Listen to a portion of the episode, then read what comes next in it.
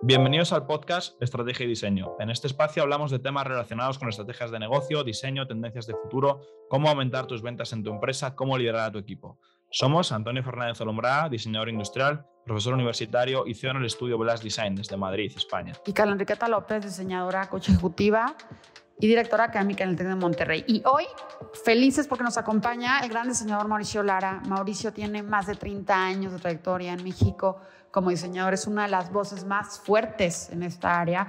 Él es cofundador de Lara Hermanos y bueno, él no se limita nada más al diseño, él ha trabajado la pintura, la escultura, la gráfica, la ilustración, diferentes materiales, cerámica, vidrio, etcétera. Ganador de diferentes premios, tanto nacionales como internacionales, y también él ha expuesto en diferentes espacios como el MoMA, Nueva York, en, en el Denver Art Museum, etcétera. Bueno, su trabajo es impresionante, no se lo pierdan, es un buenazo, quédense a escucharlo. Bienvenidos y bienvenidas a este episodio de hoy. Estamos súper contentos, Antonio y yo. Estamos aquí juntos después de unos episodios que no habíamos podido coincidir. Y además, además de todo, de que estamos juntos y coincidiendo, felices de que hoy nos acompaña Mauricio Lara, que desde cuándo le queríamos invitar. Y estábamos en esta parte de queremos saber cómo le hacen los Lara, porque además son impresionantes en toda la parte creativa de diseño en México y han sido un parteaguas. Y bueno, los le tienen que escuchar a Mauricio. Entonces, bienvenido, Mauricio, ¿cómo estás? Gracias. Bien, bien, bien, muchas gracias, Carla y Antonio, con, con la invitación y con su proyecto. Siempre las iniciativas eh, nuevas, por llamarle de alguna forma, son muy esperanzadoras para todos los que ya vamos como en un momento en el cual vamos viendo, vamos empezando a voltear hacia abajo en, el, buen sentido de la palabra, ¿no? mira todo lo que se está haciendo y que ya no hicimos nosotros, los, los de esta generación, ¿no? está, está muy chistoso. Había, tengo un muy buen amigo que dice que él cuando iba, que estaba estudiando, iba a las tiendas de revistas, porque era la única manera de tener contacto con el diseño en aquel momento. Entonces iba a las tiendas de revistas o a las librerías o a donde fuera y veía las revistas de diseño y decía, mira todo lo que puedo hacer, ¿no? Este, veas dónde puedo llegar, este, tal. Y, dice, y ahora que voy, veo las revistas y digo, mira todo lo que ya no hice, ¿no? Este, ya, ya, ya ese mueble ya no lo hice yo, ya esa investigación no la hice yo, ese edificio ya no lo proyecté yo. Entonces, es muy chistoso porque creemos que la vida es eterna y conforme vas creciendo te vas dando cuenta que no, que esto es muy rápido. Entonces, de repente estás de estudiante y de repente ya tienes, como en mi caso, 30 y casi 31 años de, de trayectoria, ¿no? 31 años haciendo lo mismo todos los días. Entonces, volteas para atrás y dices, ¿en qué momento 31 años, ¿no? O sea, está, está muy cañón. Eh, y sí, digo, yo estudié en Guadalajara, somos este, eh, nacidos en la Ciudad de México, crecidos en, en, la Ciudad de México. En mi caso, yo llegué aquí a los 20, casi 19, y, este, y llegué directamente a estudiar. Yo vengo de una familia, somos cuatro varones, eh, mi padre es arquitecto, a la fecha todavía ejerce y da clases, está en la universidad dando clases, fue discípulo de Ramírez Vázquez, entonces toda la old school la tenemos en, la familia. Mi hermano mayor Víctor, él se dedica a bienes raíces. Luego yo, diseñador industrial, hacia abajo está Leonardo, que es arquitecto, vive en Medellín, y Sebastián, que es mi socio en el estudio de Lara Hermanos, que también es diseñador industrial, este, y bueno, pues tenemos este, este proyecto eh, de, ser socios en, en, Lara Hermanos.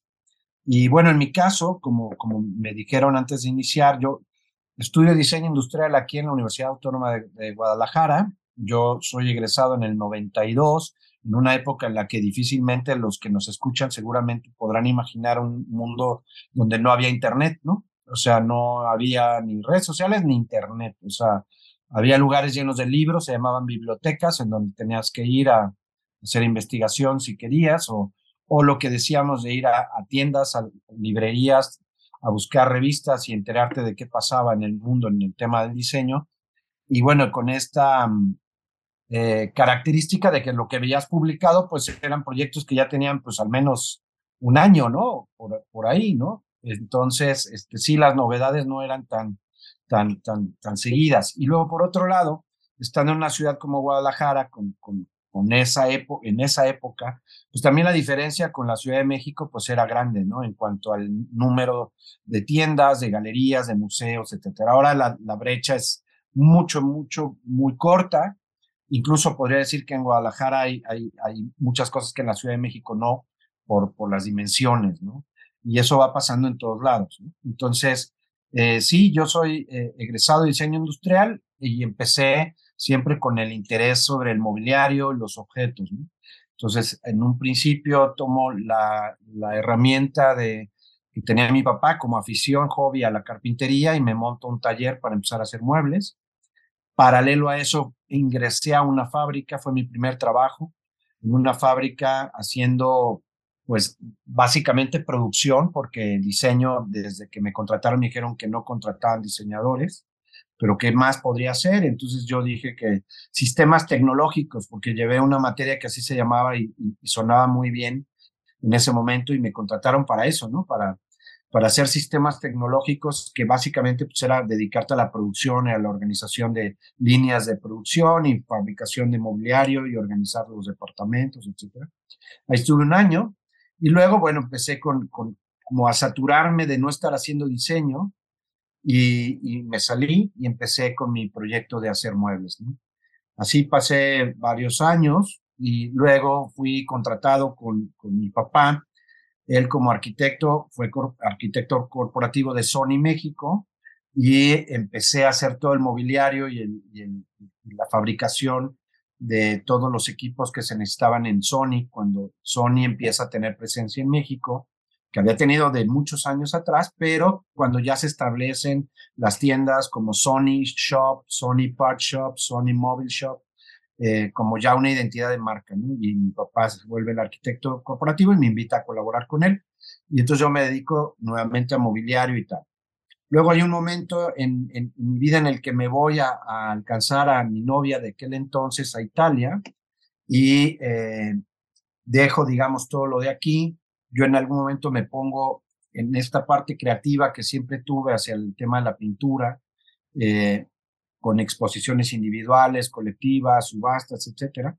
Y me voy a Italia y dejo esa parte pero me voy a ver galerías, a viajar, a conocer y a, y a ver muchas cosas. No pude estudiar porque no, no tuve la beca, pero, pero creo que lo aproveché muy bien, ¿no? Luego regresamos, nos casamos y puse o pusimos juntos un estudio o un, una, una firma de diseño, se llamó EOS México, que la fundamos Edith Bravata y yo en el 98, 97, más o menos hasta el 2000, 2000 que fue como 2004, que fue que nos unimos Sebastián y yo ya como, como socios. Eh, Edith empezó a hacer el diseño de joyería a lo que ella había estudiado en Italia y yo me quedo solo con EOS y me, me invitan a hacer un proyecto de un restaurante, el restaurante Lo en, en Villahermosa, en Tabasco, y, e invito a Sebastián. Sebastián ya me había invitado a hacer algunas colaboraciones para algunos proyectos que le estaban invitando a él y, bueno, vimos que funcionaba bien la mancuerna, entonces lo invité primero a hacer un, un par, una parada de autobús eh, para un, una invitación que me hizo mi papá y luego el restaurante Estelo. Y así eh, decidimos en 2004 unirnos y eh, incluso migró el nombre de EOS México, se le aumentó la palabra de EOS México a estudio, entonces empezamos a hacer proyectos de, diseño interior, de objeto, etcétera, etcétera. Entonces todo lo que yo tenía o lo que había hecho en EOS, donde fue realmente que los objetos que se conocen de mi, de mi trayectoria fueron comercializados a través de EOS, ¿no? La lámpara gallina, este, pues el erizo, y posteriormente eh, el, el Chuck Seat y, bueno, muchos otros objetos de Sebastián, el, el florero Mike, eh, que ese lo hizo incluso de cuando era estudiante y yo teniendo la firma de EOS, pues le dije que lo quería, le paguemos, le pagué el diseño y lo, pues, lo, lo arreglé para que pudiera ser más fácil de comercializar. Íbamos dos veces al año a, la venta de productos a la Ciudad de México bueno, ya cuando, cuando se suma Sebastián, dejamos la parte de la comercialización de objetos y empezamos más al desarrollo de proyectos integrales, que es lo que a nosotros nos, nos ha resultado de mayor, eh, como mucho más atractivo, ¿no? El trabajo de proyectos donde los clientes, si nos dan oportunidad, hemos hecho hasta el playlist del restaurante, ¿no? O sea, toda la experiencia de qué queremos que, se escuche, cómo queremos que huela el lugar. Incluso hemos hecho proyectos donde trabajamos de la mano con asesores para el tema de, de olfato. Este, entonces, bueno, pues así más o menos vas, vas, vas generando tu, tu, carrera, te va llevando, ¿no? Te va llevando y, y creo que en, lo personal a mí siempre me ha gustado la posibilidad que te da el diseño industrial en el sentido de, de una capacidad que tienes para lograr la investigación y a partir de entonces aprender y a partir de entonces seguir mm, pudiendo, pudiendo acceder a nuevos proyectos, ¿no? Que eso nos ha permitido, en mi caso, por ejemplo, diseñar joyería, diseñar ropa, diseñar mobiliario, diseñar con, con Sebastián grifería para, para marcas como Urrea, ¿no? Eh, muebles, interiores, espacios, escultura, pintura, ilustración, etcétera. Entonces, no es que seas un todólogo, pero sí creo que la, la preparación que tienes como diseñador industrial te da las herramientas de poder hacer eh, pues esta parte de la investigación. Siempre en la academia que estuve del año 2000 al 2011, 11 años en, dando clases. En, en, el ITESO y, en, y el TEC de Monterrey, aquí en Guadalajara, siempre les he dicho eso a los alumnos, que, que lo más importante para diseñar es la investigación, el análisis y la toma de decisiones, es decir, la parte mental es la que se diseña, dibujar es, es, es una parte que, que, que yo puedo mandar maquilar, ¿no? O sea, si, si tristemente tuviera yo un accidente y me quedo sin, sin, sin brazos, yo podría seguir diseñando, ¿no? No necesito los brazos para diseñar, porque el diseño se hace en la cabeza, se hace en el pensamiento y en la investigación, en el razonamiento y en, y en la búsqueda de nuevas oportunidades o de nuevas lecturas, ¿no? Y claro, tener los brazos me ayuda mucho, ¿no? Para poder dibujar y espero no los pierdo, pero, este, pero sí, como que muchas veces los, los estudiantes o los alumnos piensan que es que no soy buen dibujante. ¿no? Pues no importa que no seas buen dibujante. ¿no? O sea, obviamente es muy, muy, de muy buena ayuda tener las capacidades de poder dibujar y traducir una idea de un cliente en ese momento en un boceto y mostrárselo al cliente, ¿no? Pero, pero si no, bueno, el chiste es poder diseñarlo. Y claro que en mi experiencia dando clases, sí tomaba muy en cuenta esa capacidad de poder traducir las ideas. No importa que no sepas dibujar para hacer un, una obra maestra, pero sí que puedas comunicar una idea, aunque esté chuequito el dibujo, mientras se entienda con eso. Y claro que también son horas nalga de práctica. Si no practicas, no la vas a hacer. O sea, si tú quieres correr un maratón y no quieres practicar, pues está muy difícil que llegues a correr, ¿no? O sea, que puedas llegar al objetivo. Entonces, sí, esta, esta carrera, siempre se los he dicho, es, para mí es, es una carrera de resistencia y no es una carrera de velocidad. Y de repente veo diseñadores jóvenes nuevos eh, que, que, que, los veo que porque publicaron algo en, su Instagram y se llenó de likes, creen que son diseñadores, creen que ya pueden tener éxito en, en este mundo. esto no es, no es de likes, esto es de mucho trabajo, es de chingarle un buen y es de tener siempre la capacidad de, de, de aprender, de mejorar, de reconocer eh, las capacidades de los demás, de, de, reconocer y admirar a los colegas, ¿no? a la gente que es más talentosa que tú. Y por otro lado, también de reconocer que tú también tienes cosas valiosas. No, no es solamente este, tirarte al piso y decir, no, yo no, al contrario, pero sí en ese sentido, eh, creo que, que en este mundo nuevo en el cual los likes confunden mucho a las generaciones, eh, es muy importante darse cuenta que no. O sea, tener miles de seguidores tampoco es que te haga mejor diseñador. Te hace alguien mediático, te hace alguien que sabe manejar una red social o lo que sea, pero, pero, pero no es que te haga mejor diseñador. Y de repente ves nuevos, nuevos personajes, nuevos este, diseñadores que, que asumen que son buenos diseñadores, pero la verdad es que no lo son, ¿no? Entonces, son buenos en redes, son buenos para tener likes, pero no, realmente no son buenos diseñadores porque, porque ves los resultados de sus trabajos. Pero bueno, más allá de eso, creo que como, un, como una actividad del gremio. Yo cada día me, me, enorgullezco más de, del gremio mexicano, de los diseñadores, tanto los que ya estamos en otra, en otra edad como los nuevos. Y creo que ante los ojos del mundo, pues sí, México va, va teniendo un, gracias a Dios, un, nombre y una, una referencia a nivel mundial, gracias a la actividad de no solo de los diseñadores, sino también de la gente que promueve, ¿no? Promotores, gestores, comunicadores, los medios, este, gente que tiene sus revistas, eh, personajes como Elena Malet, ¿no? Que se dedica a la, a la promoción de los diseñadores. Eh, eh, digo, ahí, ahí creo que el gremio es mucho más que los diseñadores. Entonces, pues no sé si tengan alguna pregunta, si vamos bien, este, no sé. Sí, Mauricio, muchas gracias por todo lo que estás compartiendo. Ya he apuntado aquí un montón de, cosas que creo que podemos sacar. Al final es súper interesante toda esta trayectoria que, que nos mencionabas, ¿no? De esos 31 años ya ejerciendo. Em, y quiero, quiero que nos sentemos un segundo en uno de los primeros puntos que creo que para ti han sido también muy claves en tu trayectoria, que es cuando comentabas que te fuiste a Italia, cuando comentabas que saliste de México. Eh, estoy, yo, de hecho, también hice lo mismo. Eh, yo estuve una temporada, unos años viviendo por Milán y estuve también trabajando por allí en distintos estudios y demás. Y para mí fue una etapa también súper enriquecedora. Y yo te quería preguntar, porque también nos escucha mucha gente internacional, como dos puntos, ¿no? El primer punto es más eh, cómo decidiste dar ese salto, porque muchas veces, incluso hoy en día, que es mucho más sencillo que cuando tú lo hiciste, a la gente le cuesta salir ahí fuera, o sea, a la gente le cuesta dejar todo y decir, no, pues me voy a ir a Nueva York a vivir cinco años o me voy a ir a Australia o, a cualquier sitio.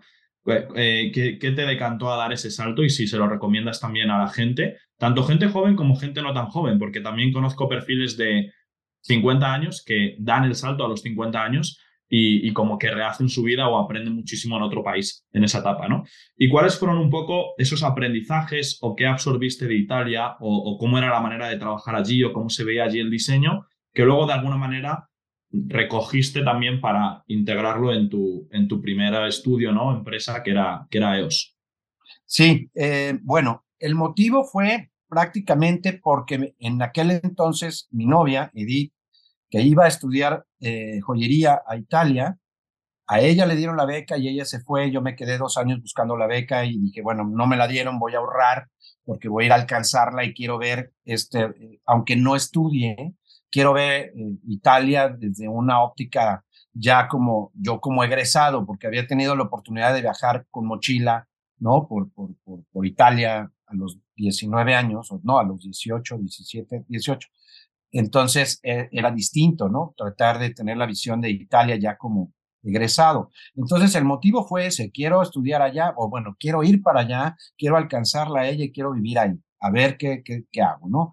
Eh, no llevo ni beca, ni voy a, ni tengo manera de, trabajar, pero el tiempo que esté lo voy a aprovechar para llenarme de información. Entonces, pues eh, me fui para allá, estuve viviendo en Roma, estuve cinco o seis meses eh, y todos los días aprovechaba para caminar la calle.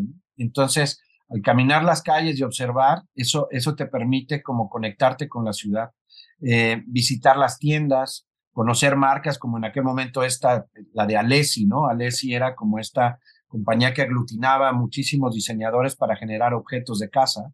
Y, y Alessi en aquel momento era como la referencia de los diseñadores del mundo. Decíamos, todos queremos Alessi, todos queremos productos de Alessi, todos queremos ser este, diseñadores para Alessi.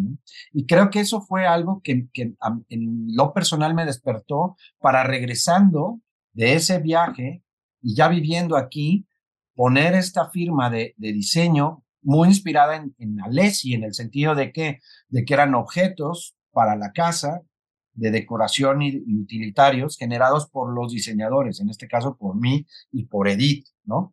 Esto funcionó pues varios años, ¿no? Hasta que ya ella decidió de plano meterse a lo de joyería, yo me, me, enfoqué, me quedé de lleno en, en, NEOS y fue cuando me asocié con Sebastián y ya el espíritu del estudio cambió, eh, sí cambió el nombre de estudio, pero también cambiamos a otro tipo de proyectos, pero originalmente fue, pues, muy inspirado en lo que pasaba en Italia con, estos, con estas compañías como Alessi.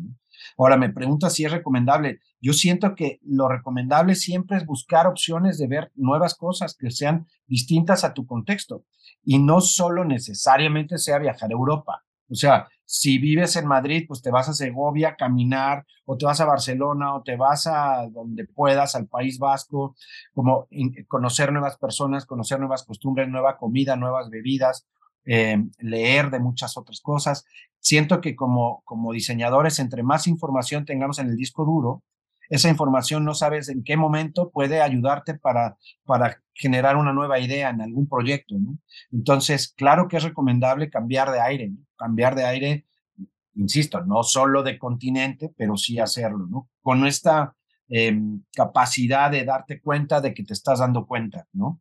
A mí, como experiencia en Italia, tuve una eh, participación con dos, dos diseñadores, un diseñador industrial de, de, era, era de Marsella y con un arquitecto que también estaba como metido en el tema del diseño, eh, Paulo Luna, que él es de Guadalajara y en aquel momento él estaba estudiando, de hecho se fue a la misma escuela donde estaba Edith y él estudiaba arredamento, que arredamento pues es como decoración, diseño de muebles básicamente, ¿no?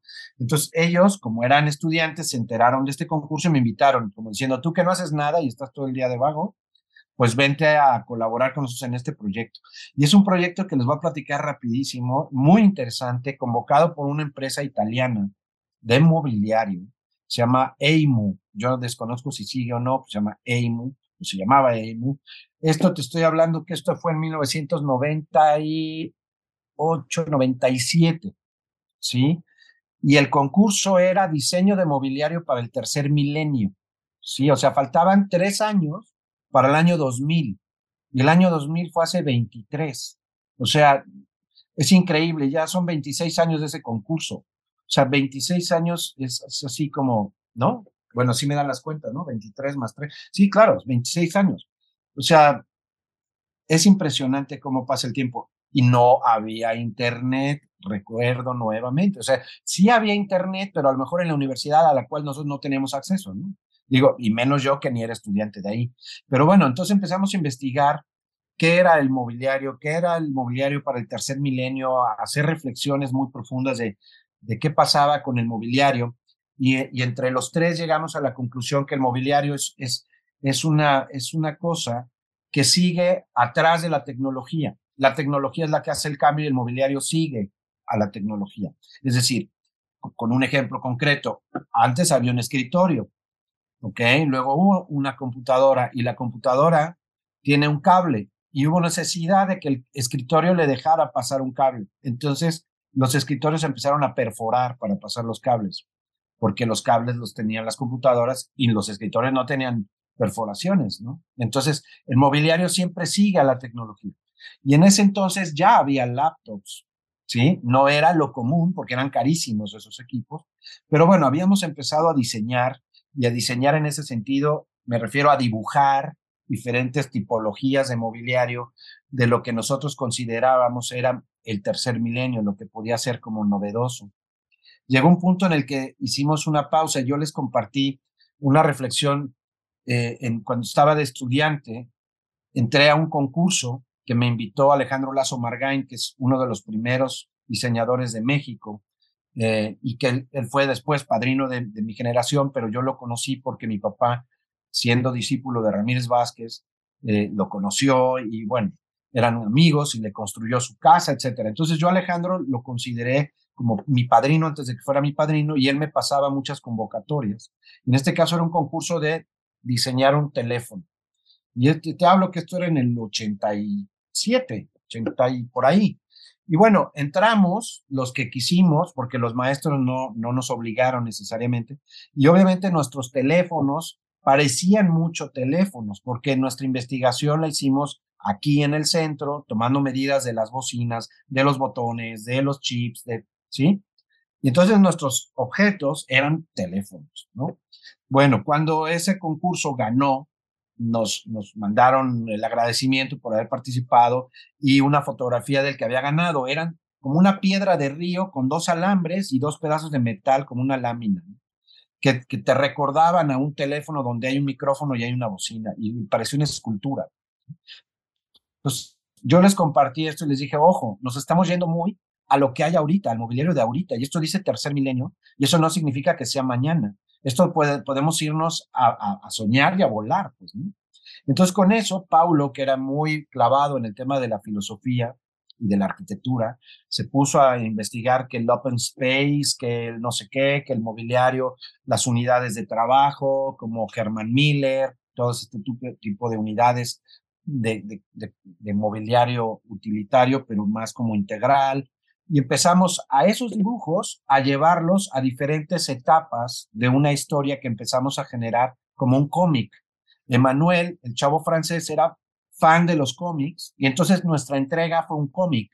Yo lo ilustré, lo dibujé todo. Y entonces todas estas etapas que habíamos dibujado como muebles, después se convirtieron en las etapas que nuestro personaje del concurso era una silla la que narraba la historia. Nuestra historia se posicionó en el 2314. ¿Sí? Estamos en el 2023, échenle 300 años más de hoy. Entonces, ¿cómo va a ser el mobiliario de oficina dentro de 300 años? ¿Sí? Entonces, nuestra reflexión, y eso fue algo que no les gustó, es que ya no necesitaríamos mobiliario de oficina porque ya no había oficinas todos teníamos un chip conectado en el cerebro o en la muñeca que teníamos la posibilidad de prenderlo o apagarlo, en el cual nosotros nos conectábamos a una internet y trabajábamos sin necesidad de ir a una oficina y lo único que necesitábamos era un asiento para asentarnos y no necesariamente una silla eh, y, y con eso poder trabajar. Entonces, curiosamente, a los señores que fabricaban mobiliario les dijimos que su negocio ya no iba a ser necesario entonces, obviamente no ganamos, ¿no? Pero en toda la investigación, pues nos, no, siento que nos fue muy bien porque llegamos a, a, proponer cosas que ahorita existen, ¿no? Y nuestra, nuestra solución fue esto, ¿no? Esta era nuestra silla del 2314, que es una silla, como la dibuja un niño, de palitos, en la cual me permite a mí como ser humano, porque mientras no deje de tener piernas, brazos, cabeza, hombros y nalgas, voy a necesitar que algo me apoye y algo me dé asiento. Entonces, para trabajar. Entonces, nuestro mobiliario no queríamos que fuera juzgado o diseñar una silla eh, como esta que tiene Antonio, ¿no? Con el respaldo arriba o como un equipal, o no queríamos que hacer el diseño específico del asiento.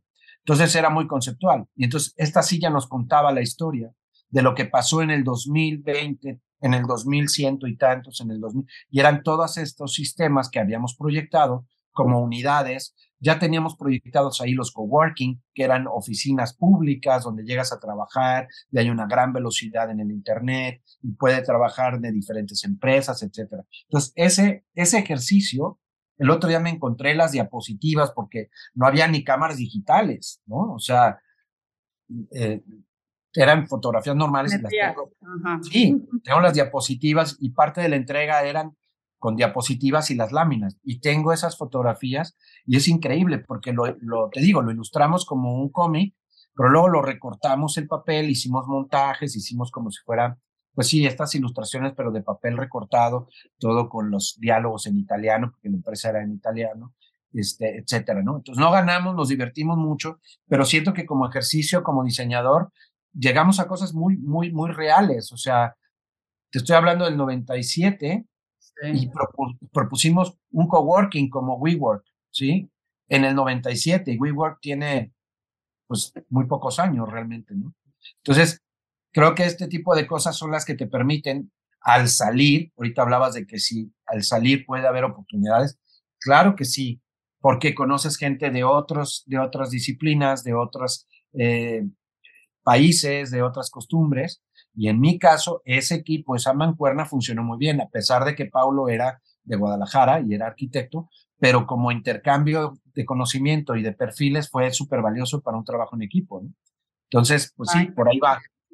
O sea, me encanta esto que, cuentas, eh, sobre todo porque eh, yo creo que como diseñadores siempre hay que estar pensando en el ahorita. El ahorita ya está resuelto.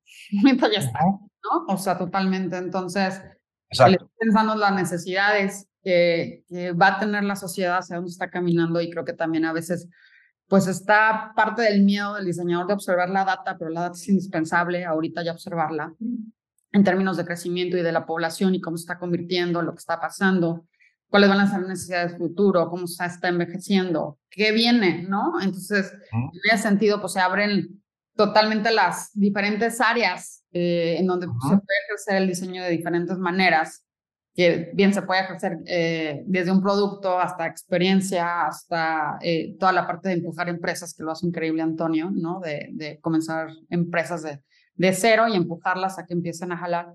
Pero justo también siempre observando la parte de las necesidades de, de la sociedad y del entorno con, con, el que estás en ese momento, ¿no? Y, y en eso eh, quisiera eh, preguntarte, o sea, eh, este storytelling que haces es increíble y yo creo, y lo he visto en los diseños que ustedes tienen, que está el implícito el storytelling. O sea, hay una, en, en, tanto en un producto como una experiencia, como en un interior, cuando tú entras en tus aspectos integrales, hay algo que está contando. Y, pero hay que observarlo bien, ¿no? Eh, de un de repente entras a un espacio diseñado por ustedes y está increíble, ¿no? Y sí está increíble porque, bueno, yo soy fan de lo que ustedes ah, hacen. gracias. Pero en ese sentido, hay algo, hay una historia que está contando que se, que se va intercalando con las diferentes áreas y que al final está el proyecto, ¿no? Entonces, ¿cómo, cómo es que lo logran, Mauricio? Porque la verdad es que cuentan la historia y hay un storytelling increíble, tanto en, pues en objetos como en proyectos integrales. Pues creo que em, tiene que ver con cómo abordamos los proyectos. Los proyectos siempre los abordamos haciendo investigación, ¿sí? Y, y, siempre decimos que no se trata de lo que le gusta al cliente, ni lo que nos gusta a nosotros, es lo que necesita el proyecto como tal. ¿sí? Siempre hemos eh, trabajado a partir de generar el concepto de, diseño, es decir, eso es lo más importante, que exista un concepto. Si hay un concepto, todo lo demás tiene que responder a ese concepto y por lo tanto se vuelve lógico que exista de esa forma, ¿sí? Por ejemplo, siempre decimos que en el estudio no hay, pero ni una pluma Big color azul porque no nos gusta el color azul, bye, ¿no?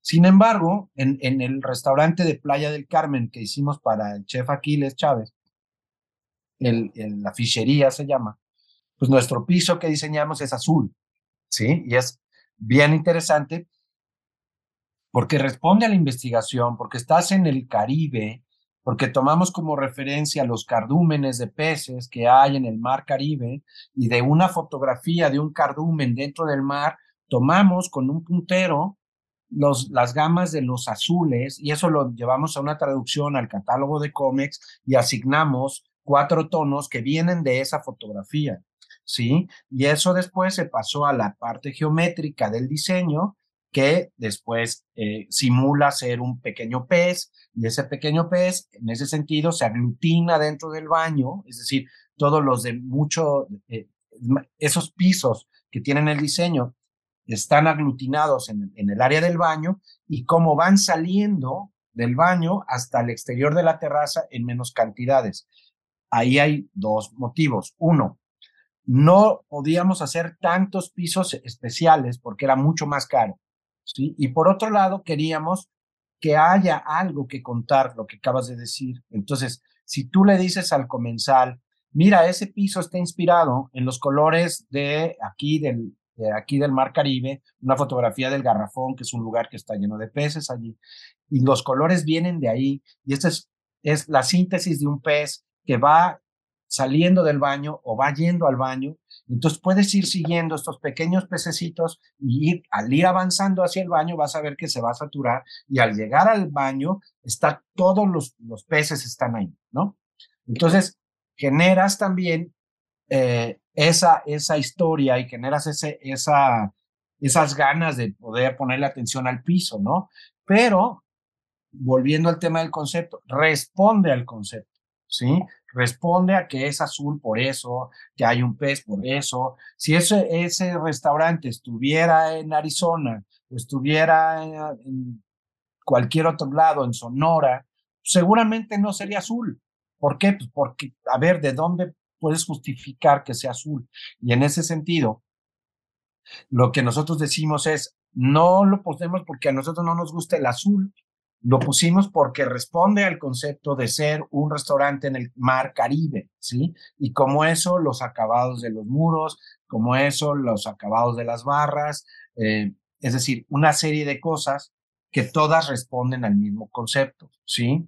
Eso lo hicimos en el restaurante Lo, el primer proyecto donde nos asociamos Sebastián y yo en Villahermosa, en Tabasco, en donde este restaurante a la gente tabasqueña encontraba todas las referencias que conoce porque son de allí y la gente que no es de Tabasco puede preguntar y va a conocer muchas cosas del estado, ¿sí?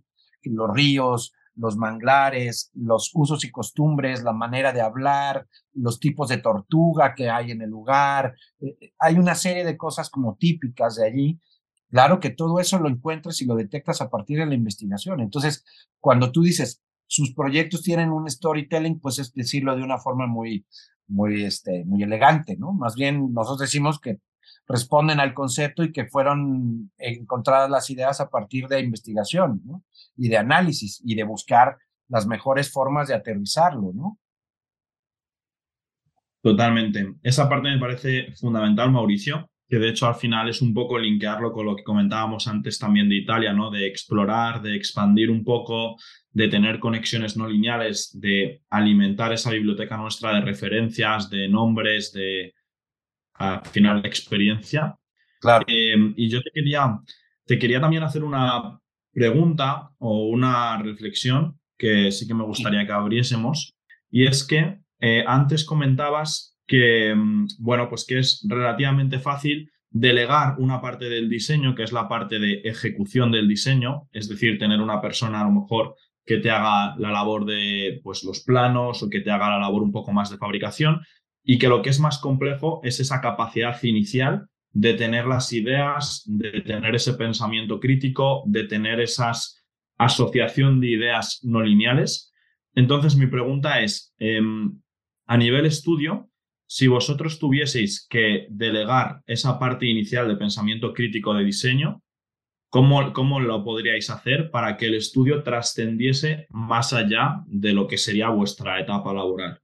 No sé si se, no sé si se entiende.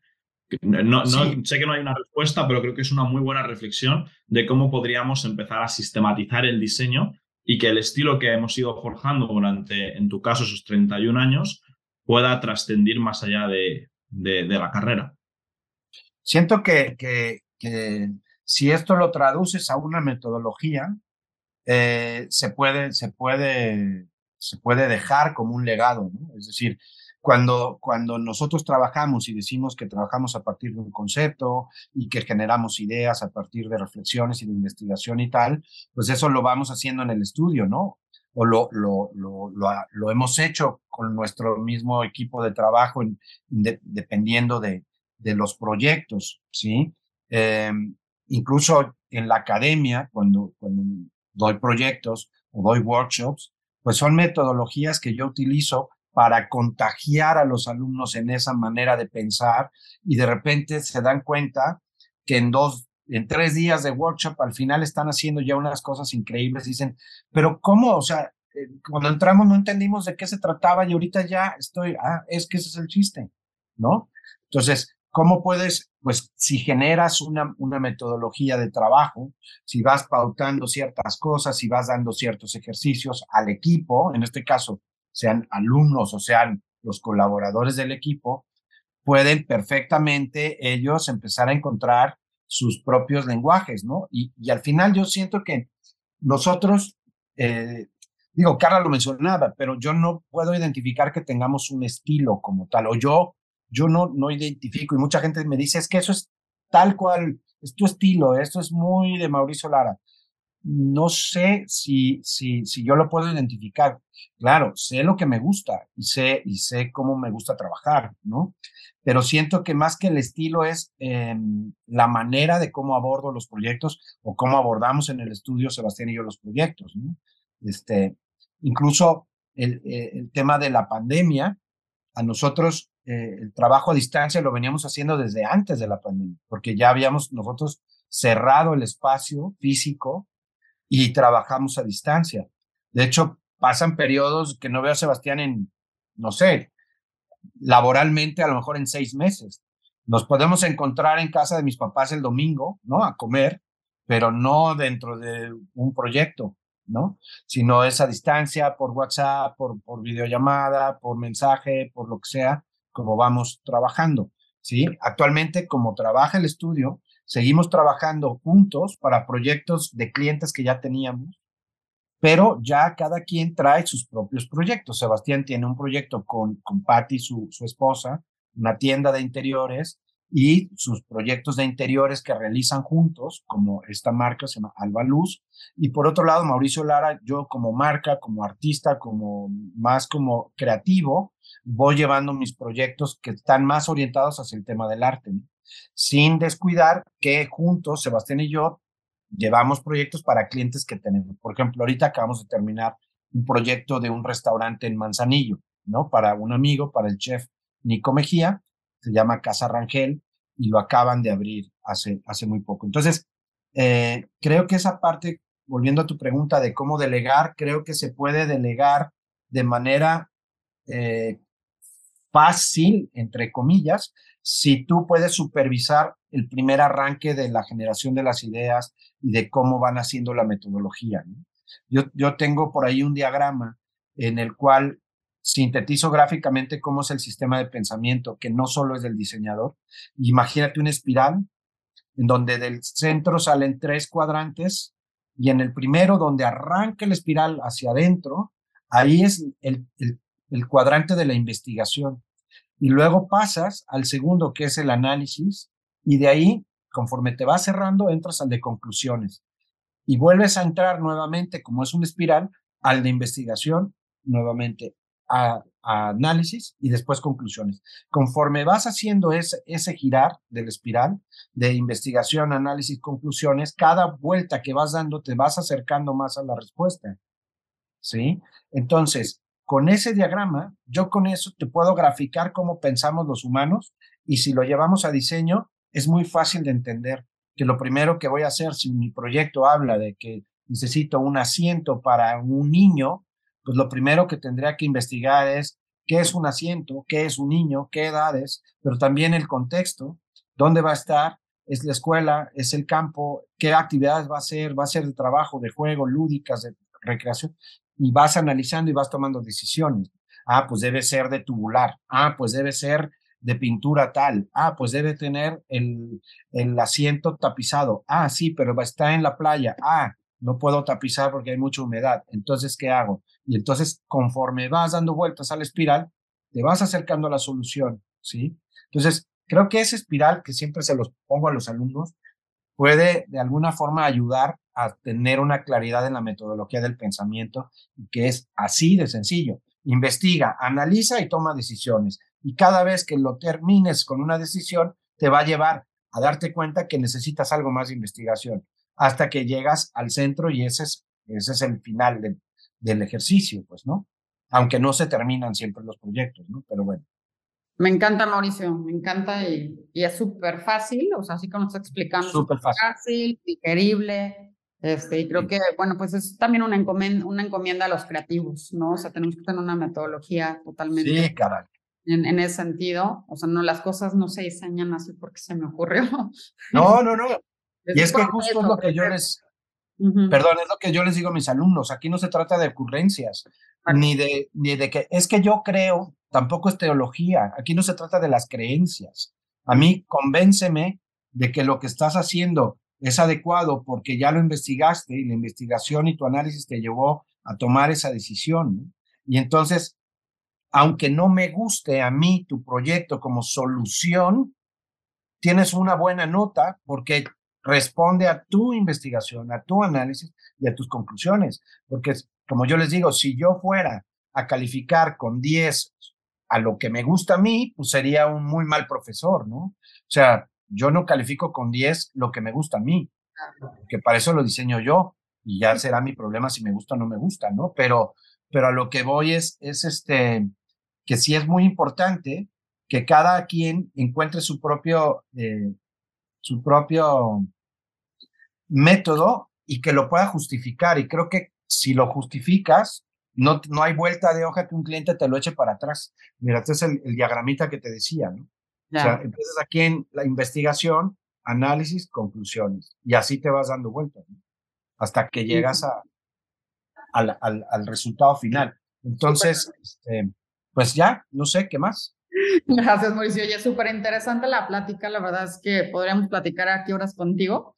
Sí, uh, me, aparte de, que siempre me ha gustado también su metodología y en algún momento he tenido la oportunidad de, de, verla de cerca y de cómo, cómo la aplican, a mí me parece también, bueno, esta es mi apreciación, que también tú al menos eres un gran traductor cultural y eso es increíble, ¿no? O sea, porque al final también los diseñadores pues tenemos que tener esa capacidad y esas capacidades te la dan y te la han dado esta trayectoria que, que tienes, estas experiencias que tienes y esta capacidad de traducir los espacios, los momentos, las necesidades para un proyecto en específico. Y eso pues gracias. muchísimo y felicidades por, por, esta trayectoria que definitivamente es importante para México. Y, y bueno, para ya cerrar nuestro episodio, nos encantaría preguntarte eh, ¿Qué le recomiendas a las personas? ¿Qué te gustaría recomendarles? Algo que, a, que a ti te guste, que digas, esto les va a sumar. Eh, a ver, yo tengo ya de unos años para acá, como cinco años, tengo una, una costumbre, todos los días camino. Tengo un proyecto en Instagram que se llama Que te folle un pez y es un proyecto de caminar que inicié en el 2017 con esta necesidad de moverme y de cambiar mi cabeza porque traía necesidad de moverme. Entonces empecé a caminar y bueno, me encontré un amigo que él es un, un reconocido caricaturista monero, Kiss, que es eh, pareja eh, de trabajo de Trino, de Gis y Trino, estos moneros famosos mexicanos. Y me encontré a Gis y me dijo, ¿a dónde vas? Le dije, a ningún lado, ¿cómo crees? No, sí, bla, bla, bla. Pues yo quiero ir a ningún lado contigo, ¿no? Y entonces empezamos a caminar. Y caminar me ha permitido darme cuenta de, de, de, las cosas que hay en la calle, de poder observar. Y, esto te, te despierta la cabeza de una manera muy, muy, muy eh, especial, ¿sí? Regresando de caminar, ya tomé fotos, ya hicimos video, ya nos reímos, ya vi la banqueta, los cables, hicimos denuncia de la basura en la esquina, pero también ya vi una flor, ya olí una banqueta, ya vimos un árbol, lo, que sea, y todo esto te va nutriendo la, la cabeza y te va nutriendo el alma. Entonces, yo recomiendo que la gente camine, que camine en sentido contrario de las calles que normalmente circula en auto, que no diga solamente me voy en bicicleta. No, no, caminar es distinto andar en bicicleta, es distinto andar en auto. Te permite oler la calle, te permite escuchar la calle, te permite darte cuenta de tus pasos, te permite darte cuenta de, de, de, las banquetas, de los ruidos, de la gente. Eh, es increíble. Eso me me ha llevado a, a poder tener esta, y, digo esta habilidad de, estar haciendo cosas distintas todo el tiempo. ¿no? Tengo una colección que se llama la colección 999 y son 999 piezas únicas pintadas por mí en cerámica, que empecé en 2017, llevo como 700 piezas, ¿no? Entonces, no he terminado, porque 700 piezas son muchísimas piezas, ¿no?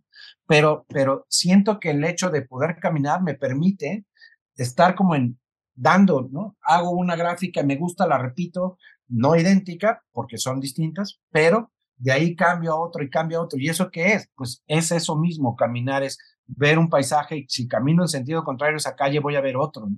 Y eso me despierta la capacidad de darme cuenta de muchas cosas. Entonces, yo recomiendo que la gente camine, ¿no? Y es curioso porque ya tenemos más de casi cerca de 11 mil seguidores que quieren ver a dos señores que caminan. es lo que hacemos, esa cuenta es de caminar y se llama que te folle un pez porque un día un perro salió y nos espantó. Y yo de broma le hice esta expresión española de anda que te folle un pez, o sea, vete a chingar a tu madre, ¿no? Este amigo no la había escuchado y le pareció muy graciosa y dijo, así se tiene que llamar nuestra secta, ¿no? De caminantes. Entonces, así le pusimos. Y entonces tenemos corresponsales en muchas partes del mundo que nos mandan sus reportes de que vieron un amanecer o que encontraron una flor o un árbol o un graffiti o lo que sea, pues, ¿no? Y todo cabe, todo es como admirar la belleza. Tenemos como quote que somos degustadores de la belleza de las cosas simples. Entonces, creo que eso de observar y caminar te da la posibilidad de darte cuenta de esas pequeñas cosas y, poderlas después traducir en, cualquier otra cosa, ¿no? Yo tengo una línea de... La en esta tal cual. Que vivimos, ¿no? El pararme a observar, que luego no lo hacemos, solamente pasamos y vivimos los días como zombies. Claro, y como si pasaran todo el tiempo. Y tengo una, una serie de ilustraciones de cables, ¿no? De cables que veo en la calle y que pueden ser horrendas, pero, se vuelven piezas bien interesantes. Me encanta. pues, yo creo que la gente debe caminar, en primer lugar. Ya después si hace diseño, no hace diseño, no sé. Ya lo pero que hace mejor persona, creo. Gracias, Mauricio. Pues dejaremos también por ahí la, la cuenta de, de, Mauricio para que le echen un vistazo y se vean sus, sus reels caminando. Y nada más, Mauricio, muchas gracias también por tu tiempo eh, y por todo lo que has compartido y también muchas gracias a los que nos habéis estado escuchando. Os animamos a todos a seguir por ahí en redes a, Mauricio, que seguro que también por, por Instagram podéis contactar por él y también por su página web, eh, que lo dejaremos también en la descripción. Y eh, nada más, nos vemos también en el próximo capítulo y espero que lo hayáis disfrutado tanto como, como nosotros hombre, muchas gracias a ustedes y gracias también al público que escuchó y aguantó este tiempo. Este, siempre que me invitan me dicen vamos a hacer una segunda, pues el día que quieran ya saben. Muchas gracias por haber escuchado este capítulo, espero que te haya gustado. Y nosotros, tanto Carla como yo, te invitamos a que nos sigas en redes sociales, nos sigas también en Spotify, Apple Podcasts, YouTube o los canales que prefieras. Y si, realmente te ha aportado valor, nos encantaría que lo compartieses con algún compañero o compañera, estamos seguros de que a ellos también les gustará.